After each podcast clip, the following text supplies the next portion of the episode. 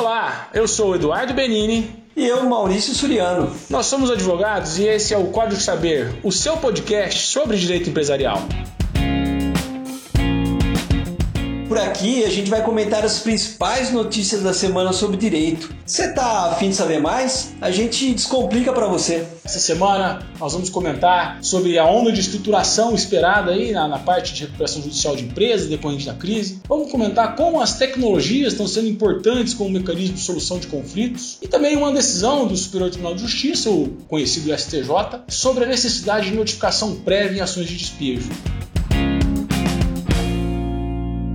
Fala Maurício, tudo bem? Semana curta, né? Um pouco curta com o feriado 7 de setembro, mas bastante agitada principalmente na questão da recuperação judicial. Tem uma decisão aí que nós vamos comentar agora do STF que deixou o ambiente aí empresarial bastante agitado e apreensivo e lembrando todo mundo, né, que todas as notícias, todas essas decisões, a gente coloca o link lá no Twitter, Código Saber, essas decisões, essas notícias, o link lá está sempre disponível para que nossos ouvintes possam verificar o que nós estamos comentando aqui durante o programa.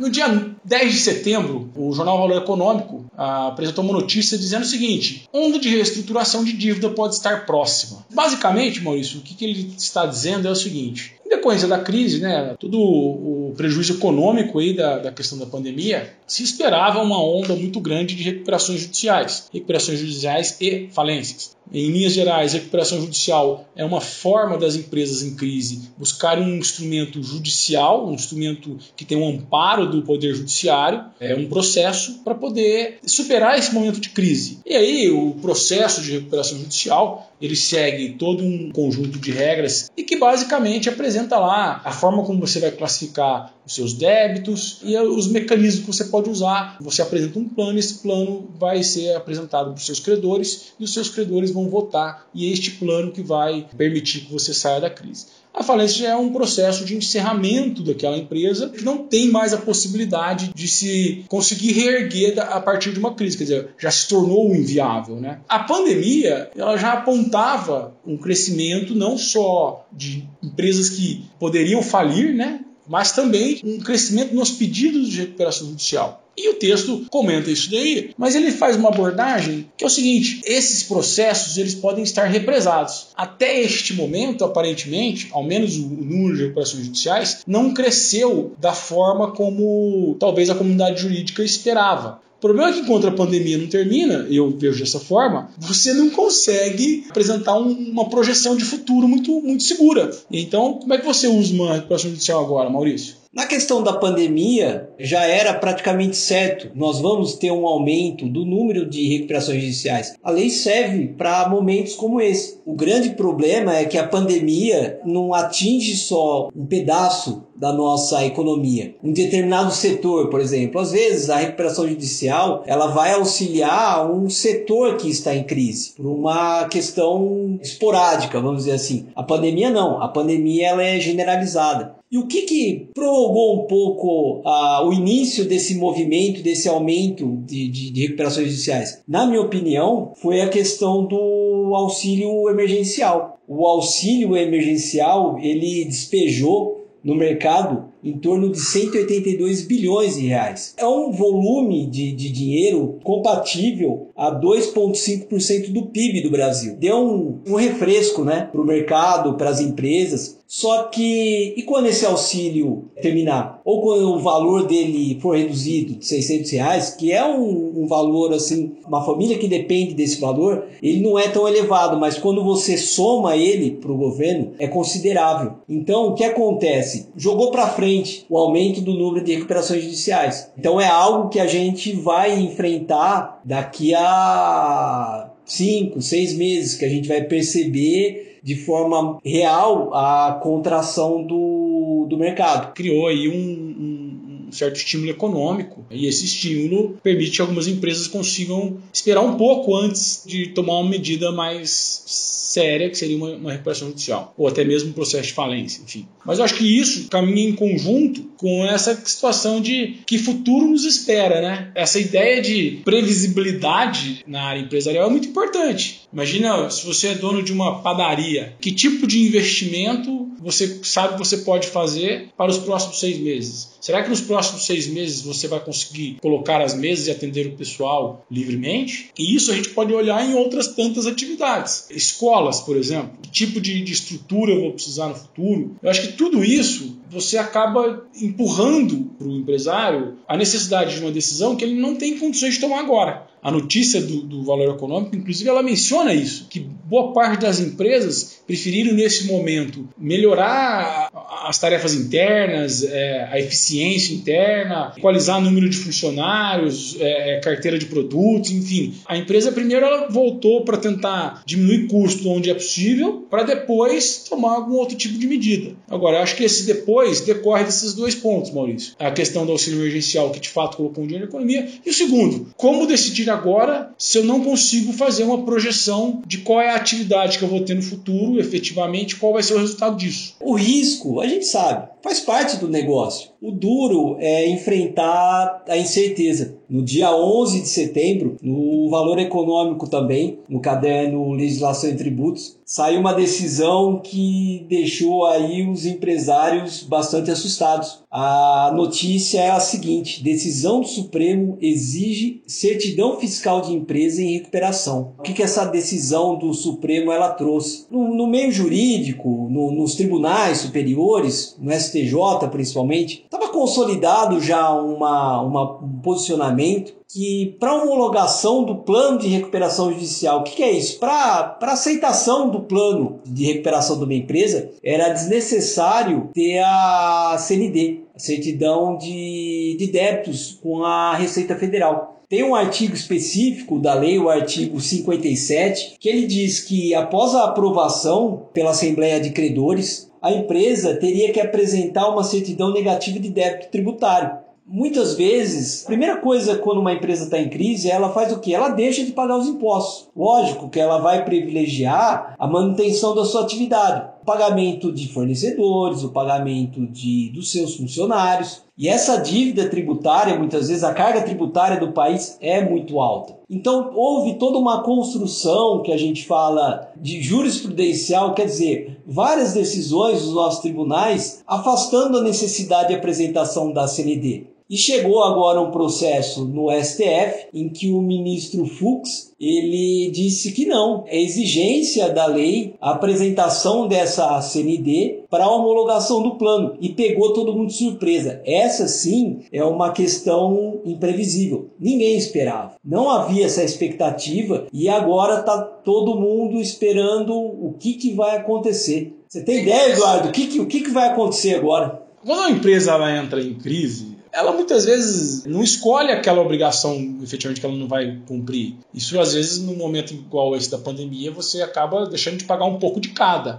Então você tem dívida com fornecedor, você tem dívida com instituições financeiras, você tem dívida com funcionário, você tem dívida com impostos. É, e aí vem uma exigência da lei dizendo o seguinte: olha, você precisa de uma certidão negativa de débito. Como é que eu vou ter uma certidão negativa se, se eu estou justamente em crise? Mas é, não posso deixar de dizer a necessidade dessa certidão ela está de certa forma, em coerência com a própria lei. Né? Como a lei, a recuperação judicial, ela deixa de fora o fisco, ela deixa de fora débitos tributários. Então, você tem dívida de imposto, dívida de imposto de renda, imposto de renda jurídica, ICMS, elas não vão compor o plano de recuperação judicial. São débitos extraconcursais, são débitos que não fazem parte do que são que são os débitos que vão ser, vão ser renegociados dentro da recuperação judicial. E como ele não participa do processo de, de recuperação judicial, ele, ele não pode ser atingido por este. E muitas vezes, num plano de recuperação judicial a venda de ativos, a venda de unidades, enfim. E, e, o fisco, o que ele faz? Ele vai ficar observando isso de longe? Então, a lei é coerente quando ela fala assim: olha, para você pedir RJ, você está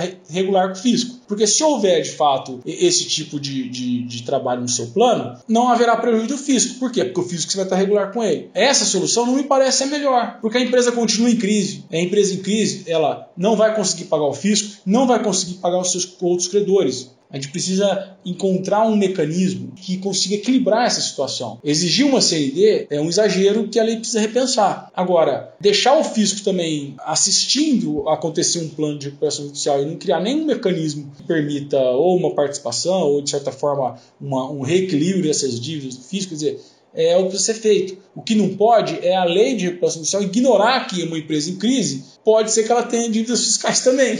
E o que nós temos hoje é isso aí, uma lei de recuperação que ignora e não dá nenhum caminho para você resolver a questão fiscal. É, recentemente saiu a, uma lei que dispõe sobre a transação em hipóteses tributárias, né? a Lei 13.988 2020, que prevê a transação de créditos de natureza tributária, parcelamento, enfim. Só que ainda não há uma uma expectativa de como o fisco vai se comportar agora, se ele vai ser de fato muito agressivo com essa decisão do STF e uma negociação com as empresas também. E a grande questão é a falta desse ajuste com o fisco. Você pode colocar em risco toda aquela negociação longa que você teve com os credores e terminar com a falência da empresa. E era isso que as decisões anteriores elas colocavam muito bem elas colocavam em relação ao fisco o princípio da manutenção da atividade empresarial e dos empregos. Ela utilizava esse princípio para afastar a exigência da CND. De fato, eu sinceramente eu não sei como que vai se desdobrar agora como é que o judiciário vai se portar. Ah, uma coisa é pensar as grandes empresas, as empresas enormes, quando pedem RJ, mas há RJs de empresas de porte bem menor que afetam uma economia local, afetam é, uma cidade, um bairro. E como é que o juiz vai se sentir diante dessa exigência que o STF coloca agora? Qual vai ser a liberdade que ele vai ter para dizer, não, ó, mas nesse caso aqui, exigir uma CND é um exagero, por quê? Porque a empresa tem outras tantas dívidas, ela de fato está numa crise, mas ela tem condições de, de, de superar essa crise, podemos flexibilizar isso daí. Todo mundo acaba cedendo um pouquinho. Então você cede ali muitas vezes um prazo maior, um desconto, esse equilíbrio que a gente precisa encontrar, seja por meio de uma alteração na lei, seja por meio de novas leis estabelecendo uma forma de negociação de débitos tributários. Que até o Fux na decisão ele coloca exatamente isso para trazer também o fisco para negociação. Ele também tem então que participar desse processo e receber pelo menos que seja de maneira parcelada, algo que não vinha acontecendo. Estava um pouco, não é confortável, mas criou-se uma situação que o fisco foi colocado de lado. Ela é uma, uma decisão que eu não vejo equivocada. É que o momento que ela foi também apresentada é, é um tanto inoportuno, não sei, mas faltou um pouco de sensibilidade. Pode ser, foi no pior momento possível. Mas olhando do ponto de vista do copo meio cheio, ao invés do copo meio vazio, eu acho que pode ser um momento interessante, porque também coloca um senso de urgência em algo que precisava ser resolvido. E com pandemia, com expectativa aí de uma grande onda de, de, de processo de reestruturação, enfim, com tudo isso nesse, eh, vamos dizer assim, nesse caldeirão, já joga mais esse tempero aí lá dentro. Ó, esse tempero aqui precisa ser resolvido. Precisamos sentar e conversar sobre isso para quê? Para dar previsibilidade para o empresário, para ter previsibilidade para todos aqueles que atuam e que de alguma maneira vão ser chamados a ou decidir ou participar de um processo de recuperação judicial. Então, fica aí uma visão positiva disso daí. Eu acho que é uma visão que, olha, de repente, essa decisão vai antecipar a necessária reflexão melhor sobre esse tema. E a gente vai trazer aqui, a gente vai acompanhando essa questão, a gente vai trazendo para você aqui no Código Saber. E a decisão do Fux está lá no nosso Twitter. Notícia dessa semana da Folha de São Paulo, Caderno Poder. Tecnologia amplia a atuação de clientes na solução de conflitos e desafoga a justiça. Essa notícia ela traz uma, uma proposta, uma iniciativa do site Mercado Livre que implementa, começou a implementar procedimentos online para resolução de conflito E tem o objetivo aqui de diminuir o número de ações judiciais envolvendo o uso da plataforma. O diretor jurídico da empresa, o é, Ricardo Lagreca, coloca que muitos conflitos são evitados com a possibilidade, de, por exemplo, do cliente cancelar a compra dentro de um determinado prazo, caso se arrependa da compra ou que não tenha recebido o produto. E olha só que interessante, se o problema persistir, a própria plataforma do Mercado Livre, ela coloca o comprador e o vendedor em contato por meio de um, um chat. Para quê? Para buscar uma solução. E ainda mais, se não for obtido um acordo, a etapa seguinte ela inclui um funcionário do próprio Mercado Livre que deve que analisa a questão, um caso específico, e verifica se o consumidor tem ou não razão para melhorar esse diálogo. Às vezes é um problema de diálogo entre as partes e o Mercado Livre ele vem para facilitar. Achei essa notícia bem interessante. Evitar chegar ao poder judiciário é uma ótima forma de postergar a resolução de alguns problemas. O judiciário, é, é, aqui eu trago, vou trazer algumas informações, por exemplo, do tamanho do Tribunal de Justiça de São Paulo. Olha só, Eduardo, não sei se você sabe, mas a proposta orçamentária para o ano de 2021 é de 19 bilhões de reais. O Tribunal de Justiça de São Paulo ele tem mais de 2.600 magistrados, mais de 43 mil servidores. Por ano, são mais de 5 milhões de processos. Agora, iniciativas como essa que o Mercado Livre ele adota, visa o quê? Diminuir o número de, de processos. Com isso, você vai reduzir também a pressão orçamentária para a manutenção desse sistema, que custa muito caro para a sociedade, custa muito caro na forma de impostos, custa muito caro para o contribuinte. Então, eu particularmente eu achei essa proposta muito legal. Eu só acrescento alguns pontos aqui que são efetivamente elogiosos a, a esse ao que está sendo feito pelo Mercado Livre e outras plataformas, enfim. Como a, a, tecnologia, especialmente nesse tempo de novo, né, da pandemia, ela foi utilizada e ela avançou em algumas situações em que a gente ainda tinha um certo receio. Por exemplo, uma reunião por videoconferência, uma tentativa de acordo por videoconferência, audiências de conciliação, que são aquelas tentativas de acordo, né? Hoje são relacionadas por videoconferência. Nesse ponto, tecnologia mais pandemia acelerou vários processos e isso foi muito importante, está sendo muito importante. Segundo, esse mecanismo é interessante porque é o seguinte: quando um desses chamados marketplaces, né? O que é o marketplace? Na verdade, é uma relação que, se, que existe entre essas grandes é, lojas de internet né, e os fornecedores de produto. O que acontece? Essas lojas elas se tornam, na verdade, uma grande vitrine, e o termo que surge realmente é esse, em que eu coloco os meus produtos lá, mas eu sou responsável pela entrega, pela qualidade do produto, enfim. O que acontece? A plataforma, que é o Marketplace, vamos, vamos citar exemplo, não tem problema com isso, o Magazine Luiza, Mercado Livre, outras tantas empresas aí que, que americanas, né, a Amazon, eles são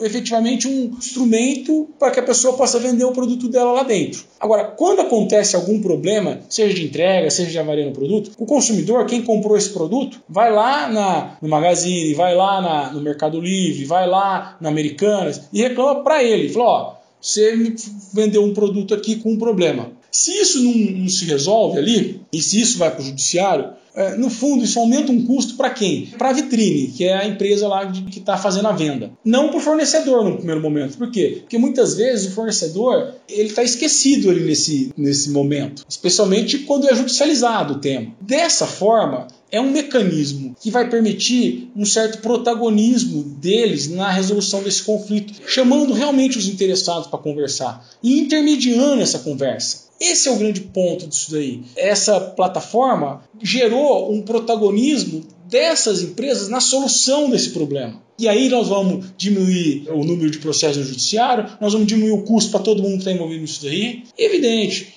é, os mediadores, as pessoas que estão participando dessas, dessas formas de solução de conflito, cabe a elas, evidente, também ter um bom treinamento, é, ter uma boa forma de conduzir essas, essas reuniões que são online para poder resolver o problema realmente. O judiciário também está se movimentando na resolução de conflitos, por exemplo, com a utilização do Sejus. Eu, há pouco tempo, eu fiz uma audiência virtual de tentativa de conciliação. O Sejus é o Centro Judiciário de Solução de Conflitos e Cidadania, uma proposta, uma iniciativa do Tribunal de Justiça de São Paulo para evitar, de fato, evitar que os, que os que, que, chegue efetivamente no litígio, no processo. O Tribunal de Justiça de São Paulo é considerado o maior tribunal do mundo em número de processos. É uma questão também de cidadania, você tentar se ajustar e não levar necessariamente para o judiciário, para o juiz. Exato, uma boa iniciativa. Fica aí nossa, nosso comentário em cima dela e esperamos que outras apareçam, né? Bom, e agora nós vamos comentar uma decisão do Superior de Justiça, o STJ. Ele decidiu que a notificação prévia é obrigatória para a validade da ação de despejo. Veja bem, olha, essa notícia saiu na, na ASP, que é o ASP Clipping. Ação de despejo é aquela ação que o dono de um imóvel ele quer aquele imóvel de volta para ele. Basicamente, ele vai lá no judiciário, fala: olha, é, o Maurício está ocupando o meu imóvel, eu quero ele de volta. E aí ele apresenta lá o, o, as razões. Inadimplemento de contrato, ele não pagou o contrato, ou há hipóteses do que a gente chama da ação de despejo imotivada, que é justamente essa da notícia. Quer dizer, não existe um, um motivo específico. Por exemplo, o locatário, e aí explica, o locatário é aquele que aluga o imóvel, o locador é o dono do imóvel. Então o locatário, ele simplesmente vai devolver o imóvel sem ter, sem ter descumprido nada, ele está em dia com, com o aluguel, enfim. Mas o locador, o dono do imóvel, quer aquele imóvel de volta para ele. O que, que o STJ decidiu? Que nessas hipóteses, para o locador ajuizar essa medida judicial, essa ação de despejo, que vai determinar a saída do, do, do locatário do imóvel, que ele precisa é, notificar antes o locatário. E é lógico, assim, eu acho de certa maneira correto, porque é um prazo para a pessoa se organizar, para a pessoa desocupar o imóvel, enfim. Foi isso em geral, não é, Maurício? Por isso que é, a notícia é interessante, a decisão também, não sei o que você pensa em relação a isso daí. Olha só que interessante. A lei não exige essa notificação prévia. Isso é algo que, no meio jurídico, a gente dá o nome de construção jurisprudencial. Bonito esse nome, né? O que é essa construção? Várias decisões no mesmo sentido que alteram, às vezes, uma determinada lei. E é o que aconteceu nesse caso. Aí também houve a discussão. A pessoa que entrou com a ação de despejo sem essa notificação, os seus argumentos né, durante o processo ela chegou e falou: pô, mas isso não está na lei. Não é obrigatório porque não está na lei. Só que o STJ ele diz o seguinte: olha, isso evita uma surpresa para o locatário. Quando você entra com ação de despejo, é uma medida muito, muito drástica, né? E fere também um princípio que conhecido aí no mundo jurídico como boa-fé objetiva, que as partes elas não podem agir de maneira a surpreender a outra. Na notificação, qual que é o intuito também eu vejo da, da decisão do STJ?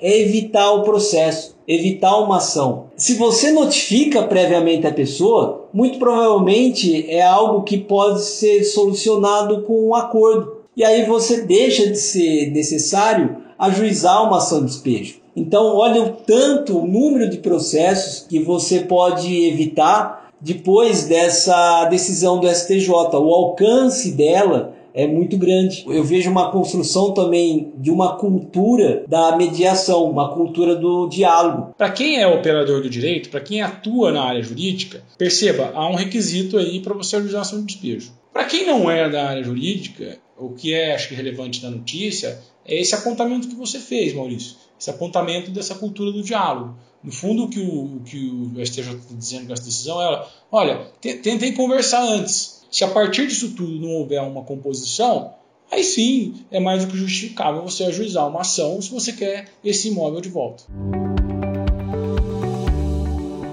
E agora, como a gente faz em todo o programa, final de programa, a dica de livro. E hoje fica com o Eduardo, que me encheu o saco a semana inteira falando várias vezes desse livro. Eduardo, que livro é esse que você leu e gostou tanto? O livro chama O Fim da Procrastinação, como parar de adiar o que precisa ser feito. O autor chama Pat Ludwig. Na verdade é um livro que a gente pode classificar, eu acho que de autoajuda, né? Ele apresenta algumas situações, como você, como a gente às vezes procrastina a tomada de decisão, procrastina a execução de uma tarefa, mas mais do que isso, ele dá instrumentos para isso ele apresenta é, mecanismos, apresenta alternativas. De fato, estou aplicando essas alternativas no meu dia a dia e tenho notado uma produtividade maior, até um, dias mais leves. Uma dica que ele dá lá é entre você é, dividir tarefas, agrupar tarefas ao longo do dia, não seguir simplesmente uma agenda, mas agrupar as tarefas de acordo com, a natureza de cada uma das tarefas, são mais simples, faça todas as tarefas mais simples no determinado momento, as mais complexas em outro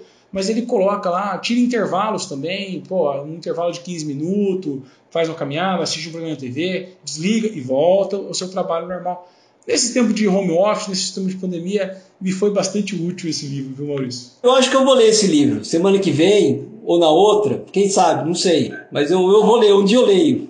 Entre as dicas as que eu mais gostei foi como dar ordens a si mesmo e cumpri-las. E uma frase que eu gostaria de destacar, uma frase do livro: A jornada é o destino. Ele mostra que muitas vezes a gente procrastina alguma tarefa muito preocupado com o resultado dela, ou procrastina uma decisão muito preocupado com o resultado dele. Pensa bem, comece dando os passos que precisam ser dados. E lá na frente você vai avaliar realmente é, é, qual foi o resultado disso tudo. Então, essa jornada, na verdade, é importante. O caminhar é, é, importante. Isso aí, com as palavras encorajadoras do Eduardo Benini, a gente termina mais um podcast tentando ser menos procrastinatórios aí e tomando as decisões e fazendo o que precisa ser feito. Um abraço. Um grande abraço, Maurício. Até o próximo episódio.